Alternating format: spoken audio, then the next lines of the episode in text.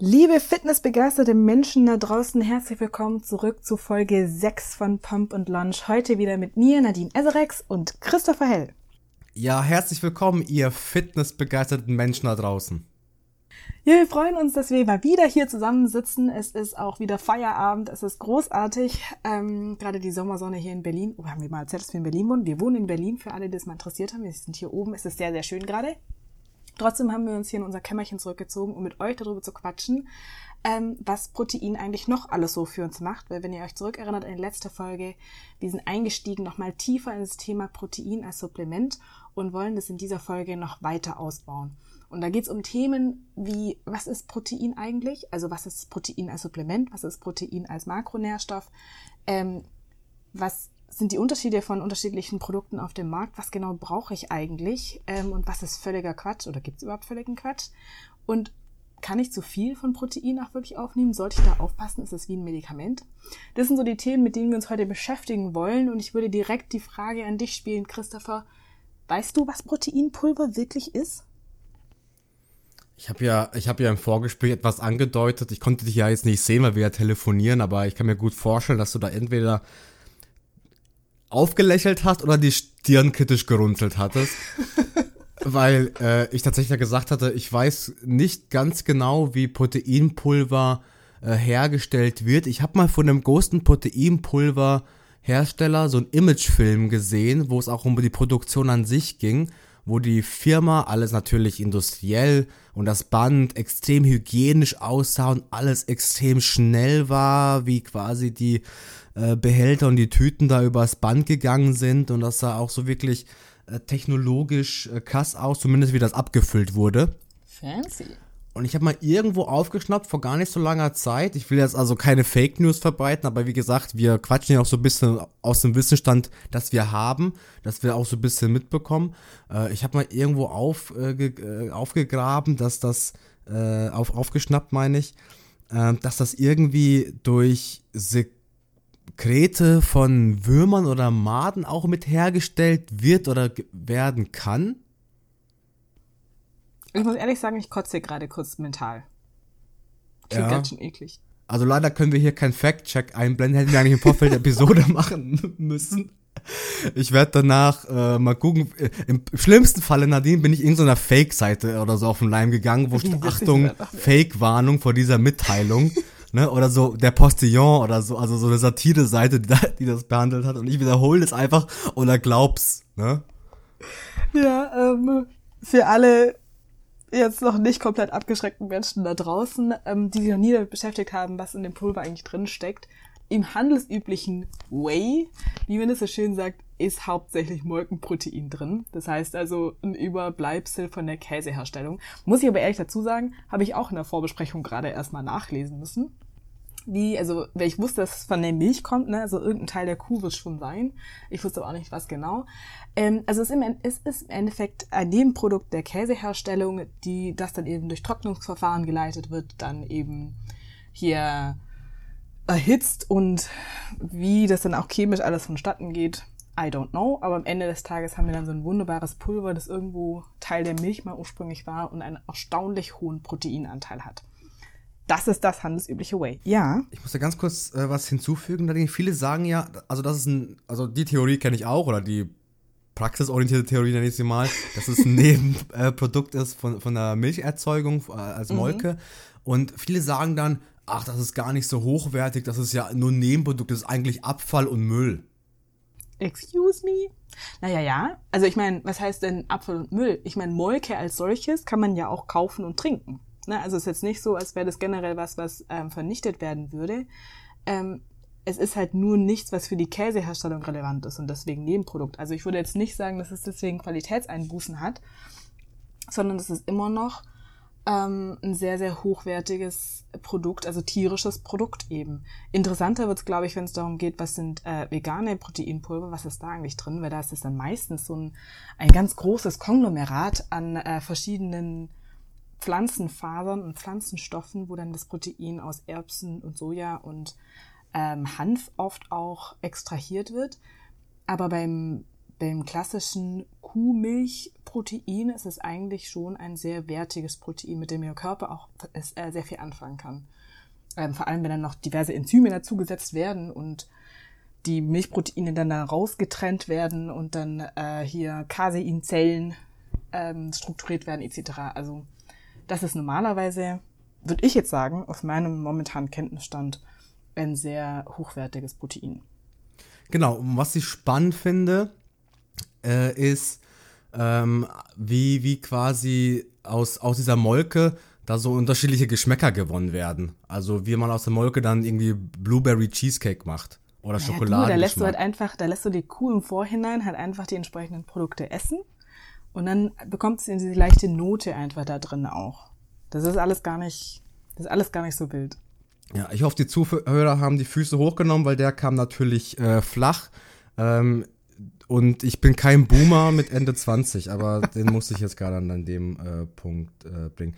Wo du angesprochen hast, es gibt verschiedene äh, äh Whey-Proteine oder eben äh, Proteinpulverprodukte. Mhm. Würdest du diese quasi auf eine Ebene stellen oder vergleichen mit zum Beispiel Magerquark oder Fleisch oder äh, Soja oder andere Proteinquellen und sagen, naja, das Proteinpulver kommt meine wegen dem Magerquark-Protein am nächsten oder ist mm. so gut wie Käse oder so gut wie Fleisch? Das ist eine spannende Frage. Ich glaube nicht, dass ich sie zwingend so vergleichen würde. Ähm, vor allen Dingen, weil eben natürliche Produkte ja immer noch ganz andere Nährstoffe und ganz andere Inhaltsstoffe mit sich bringen. Also wo eben, ich würde tatsächlich, wenn ich jetzt zum Beispiel von meinem Arzt mir sagt, na, Frau, äh, Frau Eserex, ihr Calcium ähm, Spiegel ist ein bisschen niedrig oder ihr Kal ähm, Kaliumspiegel oder etc. pp. würde ich wahrscheinlich eher weniger auf ein Proteinprodukt, also Proteinsupplement zurückgreifen, um das auszugleichen, sondern tatsächlich auf ein tierisches Produkt, also in diesem Sinne ähm, auf Magerquark oder, oder auf Milch. Ähm, aber wenn es rein um die Vergleichbarkeit der Qualität des Proteins und eben der Verfügbarkeit des Proteins geht, würde ich schon sagen, dass die da relativ ähnlich sind. Trotzdem würde ich niemandem empfehlen, das hat mir schon in der letzten Folge, zu sagen, naja, ich brauche Protein, also ernähre ich mich ausschließend von Proteinpulver, denn wir sprechen ja hier in diesen Folgen gerade über Supplemente, also um Ergänzungsstoffe. Das hat nichts damit zu tun, ähm, wie wir uns im Alltag ernähren und dass wir uns im Alltag bitte von natürlichen ähm, Nahrungsmitteln unterhalten und eben Protein nur dazu nutzen, um unsere Proteinbilanz am Ende des Tages aufzuwerten. Mhm. Was ich noch finde, so eine, äh, was da noch mit reinspielt, ist auch die Frage, welches Protein man vielleicht wann zu sich nimmt. Ich denke, wer mit Proteinpulver anfängt und wird sehr schnell mit dem Thema konfrontiert, dass es Caseinproteine gibt. Und mhm. äh, dass diese äh, auch vor allem in Milchprodukten oder im Magerquark stecken. Was sind deine Erfahrungen, die du damit gemacht hast oder die Auseinandersetzungen, auf die du da gestoßen bist? Hm. Also da will ich, will ich auf jeden Fall gleich noch deine Meinung dazu hören, beziehungsweise deine Erfahrungen damit, weil ich ja, bin deswegen frage ich. selber, ich bin selber großer Fan von Mehrkomponentenprotein beziehungsweise von Casein, weil ich m, hm, generell so ein bisschen Problem mit Sättigung habe. Also ich kann ich tue mich schwer damit, auf mein körpereigenes Sättigungsgefühl zu hören, beziehungsweise habe immer das, das Gefühl, ich brauche mehr Masse, um wirklich satt zu sein, auch wenn das, glaube ich, in der Realität völliger Quatsch ist. Ähm, und deswegen greife ich voll gerne auf Casein oder mehrkomponenten Proteine, wo Casein drin ist, zurück, weil dieses Protein ähm, sehr, sehr viel dicker ist. Also zum Beispiel, wer es mal ausprobiert hat, wenn man reines Casein-Proteinpulver nimmt und ein reines Whey-Isolat ähm, und das mit Wasser mischt, also mit der gleichen, gleichen Anteil an Wasser, wird das Casein-Protein deutlich dicker werden als das aus Whey-Isolat. Das bedeutet natürlich auch für, den, für, die, für die Wahrnehmung im Magen, dass ein Casein-Produkt einen deutlich mehr sättigt, weil es deutlich mehr füllt. Ne? Also das ist wie irgendwie, wenn man, wenn man Haferflocken irgendwie lange stehen lässt und es dann so quält oder so Chiasamen oder so. Ne? Also es nimmt einfach nachher, hat es einfach deutlich mehr Masse. Und das ist auch gerade fürs Backen sehr interessant, weil dadurch die Eigenschaften sich beim Backen auch verändert und ein gebacktes Stück normalerweise dann durch Casein etwas fluffiger wird, ein bisschen, bisschen mehr einfach Eigenschaften wie Mehl aufweist und nicht so zusammenfällt und so komplett matschig wird, wie es normalerweise bei so klassischen Whey-Isolaten wird. Aber das ist jetzt aus einer Perspektive gesprochen von jemandem, der sehr, sehr gerne so cremige Sachen konsumiert, so fülligere Sachen konsumiert. Ich weiß nicht, Christopher, sag du mal da dein, deine zwei Cents dazu? Nee, deine, also deine Ausführungen jetzt erklären eigentlich sehr gut so meine Annahme oder ergänzen sich recht gut mit, mit dieser. Ähm, was ich gesehen habe, vor ein paar Wochen hat ein bekannter, renommierter äh, Supplement-Hersteller ähm, oder Vermarkter auch so ein gute Nacht-Proteinpulver auf den Markt gebracht, mhm. wo quasi auch ähm, äh, darum geworben wird, dass, die, dass sich das quasi besonders gut für die Nacht eigne oder eignet. Und äh, welchen Zusammenhang ich Caseinprotein kenne, ist zu sagen, naja, es wird deswegen empfohlen, diese abends zu nehmen, weil das ergänzt sich sehr gut mit deinen Ausführungen, dass die sehr voluminös oder füllend sind, da mhm. diese auch länger äh, abgebaut werden, also dass Korrekt, quasi die Verwertung ja. länger dauert. Und deswegen wird es empfohlen, das jetzt nicht irgendwie morgens zu machen oder mittags, wo man selber noch ein bisschen performen muss oder nach kurzer Zeit schon die nächste Mahlzeit äh, zu sich nimmt. Wir haben ja gelernt, alle drei Stunden um anabol zu bleiben, äh, sondern das abends zu machen, weil man abends, wenn man, sagen wir, den letzten kleinen Snack äh, um neun äh, oder sowas nimmt, äh, da denken auch manche jetzt, oh mein Gott, um neun Uhr noch essen, ist aber ein Thema mal für eine eigene Episode, weil ich finde, man kann zu jeder Uhrzeit essen. Ähm, mhm. Ähm, bis zum Frühstück hin die ganze Nacht äh, in Anführungszeichen äh, unterernährt ist oder mit Verdauung beschäftigt. Deswegen empfiehlt es sich, äh, abends vom Schlafengehen ein Protein zu sich zu nehmen oder Caseinprotein ist das Stichwort, das da sehr voluminös, füllend ist, wie, wie du es einerseits beschreibst und daraus folgend als Konsequenz auch länger braucht, um vom Körper verarbeitet und aufgenommen werden zu können. Ja, ich glaube, hier kann man auch ganz schön zusammenfassend sagen, wer jetzt ähm, zum Beispiel generell zunehmen möchte, für den sind Isolatproteinpulver sehr, sehr sinnvoll, weil sie zum Beispiel, also da gibt es ja auch inzwischen auch ein spannendes neues Thema ähm, für alle, die jetzt eher ähm, nicht diese cremigen Shakes mögen, die halt einfach nicht so die, die Milchshake-Generation sind, sondern eher so die Limo-Generation. Äh, für all diejenigen gibt es ja inzwischen auch solche, solche Proteinlimos, wo man wirklich gar keinen gar kein milchiges Element da drin hat. Und gerade für Menschen, die einfach sich schwer tun damit, wirklich äh, Muskeln aufzubauen und an Gewicht zuzulegen, sind solche Limos, die häufig aus Isolaten bestehen, viel, viel einfacher, weil dann kann man quasi einfach permanent vor sich hintrinken, seine Limo, und man merkt gar nicht, dass man eigentlich Protein zu sich nimmt, während wenn man mehr Komponenten Proteinpulver zu sich nimmt oder eben Casein, also gerade eben wie sowas wie so ein gute Nachtshake, der halt viel füllender ist, man eher das Gefühl hätte, man hätte gerade eine Mahlzeit zu sich genommen. Das heißt, wer jetzt eher sagt, okay, ich muss eigentlich auf meine Kalorien achten und möchte Gewicht verlieren, für so jemanden kann so ein Shake, der sich wie eine Mahlzeit anfühlt, sinnvoller sein in diesem Moment.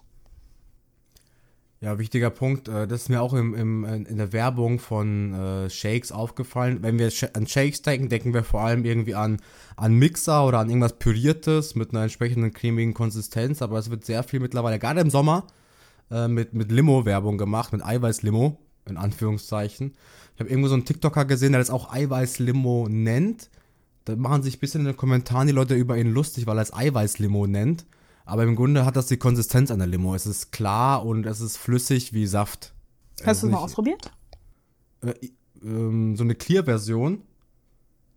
Ja. Habe ich, habe ich, aber ich habe den Eindruck, um jetzt meine persönliche äh, äh, Bewertung damit reinzugeben, dass das weniger löslich ist als die cremige Version. Oder dass man da dass man da mehr schütteln muss und äh, stehen lassen muss und wieder schütteln muss und bla, als, als jetzt bei dem, bei dem normalen Proteinpulver. Das stimmt. Es hat halt eine sehr, sehr große Schaumbildung, ne? Also es genau, dauert einfach ja. Moment, man muss es irgendwie so zehn Minuten in so einen Kühlschrank stellen, bis sich der Schaum gesetzt hat. Ähm, ich finde es schon auch irgendwie, also noch heftiger als eine Limo. Also ich muss auch ehrlich sagen, ich folge da auch nie der, der Zubereitungsempfehlung, weil ich mir denke, also mindestens doppelte Menge an Wasser muss da schon rein, damit ich es irgendwie genießbar finde. Ist auch total süß. Ich weiß auch gar nicht, ob das dir auch so geht, da müssen wir auch mal drüber sprechen. Warum Proteinhersteller immer generell diese Produkte so unfassbar süß machen. Ähm, aber dann mit so einer doppelten Menge an Wasser ist es in Ordnung, finde ich. Also auf jeden Fall leicht, um seinen Proteinbedarf zu decken. Also das finde ich schon sehr entspannt. Genau, und dieses Thema mit Schütteln, wenn, also ich habe auch dann mal probiert, äh, so Clear-Konzentrat-Versionen, äh, äh, irgendwo beizumischen. Die sind auch viel mhm. schwieriger löslich, zum Beispiel in einem Quark oder in so einer Mische, ah, als jetzt ja. die Whey-Sachen. Das heißt, also die eignen sich. Ich noch gar nicht probiert. Ich habe das mal probiert. Ich probiere es morgen, ich probiere es die Tage auch nochmal, aber aus Neugierde, mhm. ob das auch wirklich stimmt. Äh, aber gut, das ist scheinbar echt so. Es bildet sich extrem viel Schaum, dann muss man das stehen lassen und nochmal schütteln. Ich bin da nicht so geduldig, sage ich ehrlich. Ja. ja? Und, das heißt, es ist so äh, quasi so ein Obstshake, äh, so ein Obstquark oder so wolltest du daraus machen quasi? Aus so einem Clearway? Ich habe einfach überlegt, dass mal, ich habe ich hab hier noch eins rumstehen mit Kirschgeschmack.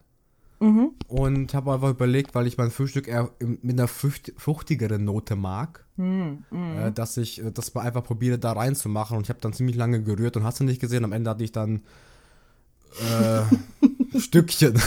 ich ah. probiere es die Tage aber nochmal, um in der nächsten Folge darüber zu berichten. Absolut, ich freue mich drauf. Es klingt sehr, sehr spannend und irgendwie, ja. Das finde ich auch ein ganz lustiges Learning jetzt in diesen zehn Jahren Kraftsport und Supplemente etc. Man ist erstaunlich experimentierfreudig geworden und ich finde auch, man hat eine höhere, deutlich höhere Toleranzgrenze, was absolut widerwärtiges Essen angeht. Also wenn ich überlege, was ich schon für ein Zeug fabriziert hat im Versuch, irgendwie solche Sachen genießbar zu machen, dann denkt man sich, ach, jetzt habe ich schon so viel Geld ausgegeben für so ein Proteinpulver, weil wir erinnern uns an vorletzte Folge, am Ende des Tages geben wir einfach nur super viel Geld aus. Ähm, und so wird's auch gegessen. Und ich habe also wirklich auch so, so Plätzchen gebacken und so Kuchen, wo ich mir echt dachte, das kannst du keinem anbieten. Erst gerade habe ich wieder irgendwas im Gefrierschrank stehen, was eigentlich ein Käsekuchen hätte werden sollen. Ähm, ja. Muss nicht schmecken, Aber, muss wirken. Ja. Ganz genau. Schließen wir mal wieder den Markus Rühl den ganzen Spaß hier ab. du, äh, zwei Sachen. Ich denke, einmal eine Folge zu eigenen Vorbildern oder, oder Motivation könnten wir auch äh, führen, yes. weil diese ganze Bodybuilding-Szene, auch um die ganzen alte Garde, sag ich mal, finde ich extrem persönlich motivierend. Mhm. Und äh, zum Thema äh, die heftigsten Rezepte und was kann ich alles machen, damit viel Eiweiß drin ist, können wir auch nochmal behandeln. Aber einen wichtigen, ja, aber noch einen wichtigen Punkt, aber erstmal musst du was sagen. Ja, ich überlege auch gerade, vielleicht sollten wir doch jetzt echt mal so einen Instagram-Account oder sowas ähm, anfangen, wo wir einfach solche Sachen auch posten. So unsere Fail, unsere besten Fail und wirklich guten Rezepte, die wir ausprobiert haben mit Proteinpulver. Wäre doch eigentlich mal eine geile Geschichte. Ey, das ist eine gute Idee, Nadine. Das ist ein guter Punkt. Das kann man machen. Das hm. ist, äh, da hätten wir richtig interessanten, witzigen Content dazu. Ja. Und wo wir, wo wir beim Thema Instagram sind, dann werden wir ja richtige Influencer. Du hast ja vorhin gesagt, wir hatten ja mal in der Folge festgestellt, wir, äh, ne, das kostet ja alles Geld und es kostet ja auch Geld, äh, weil es auch, weil auch extrem viel Marketing und, und äh, Prominenz mit drin steckt. Und ich stelle mir so ein bisschen die Frage, das haben wir uns auch im Vorfeld mal notiert, um äh, quasi mit der Frage abzuschließen, für diese Episode zumindest. Ähm, naja, wir sprechen jetzt sehr viel über Protein- und Eiweißpulver, das hat ja auch einen Grund und es steckt ja dahinter eine extreme Marketingmaschinerie und sehr viele Prominente, die da explizit für dieses Produkt werben. Also ich glaube, das meist umworbene Produkt und wahrscheinlich auch eins, womit am meisten Geld gemacht wird, was am besten verkauft wird, ist, ähm, ist Proteinpulver. Und abschließend zwei Fragen, die ich anschneiden möchte. Das erste ist, Findest du, dass dieser Hype um Proteinpulver in der Fitnessszene gerechtfertigt ist? Und das zweite ist, ich denke, das ist auch so krass umworben. Ich will jetzt deine Meinung da nicht schon irgendwie, irgendwie vorbeeinflussen, weil die Frage, die sich dann anschließt, ist, muss ich Kraftsport machen oder Fitness aktiv sein, um Proteinpulver zu mir zu nehmen? Oder ist es deswegen auch so beliebt, weil das auch einen großen äh, Markt hat oder einen großen, großen Kundenkreis an Leuten, die äh, Proteinpulver zu sich nehmen, obwohl sie gar keinen Sport aktiv betreiben. Okay, zu Frage 1. Ähm, den Hype gerechtfertigt, ja und nein. Zum einen finde ich Proteinpulver für mich persönlich sehr, sehr sinnvoll und ich sehe auch die Auswirkungen, die es auf mein Sättigungsgefühl, auf meinen Muskelzuwachs ähm, und auf mein allgemeines Wohlbefinden hat.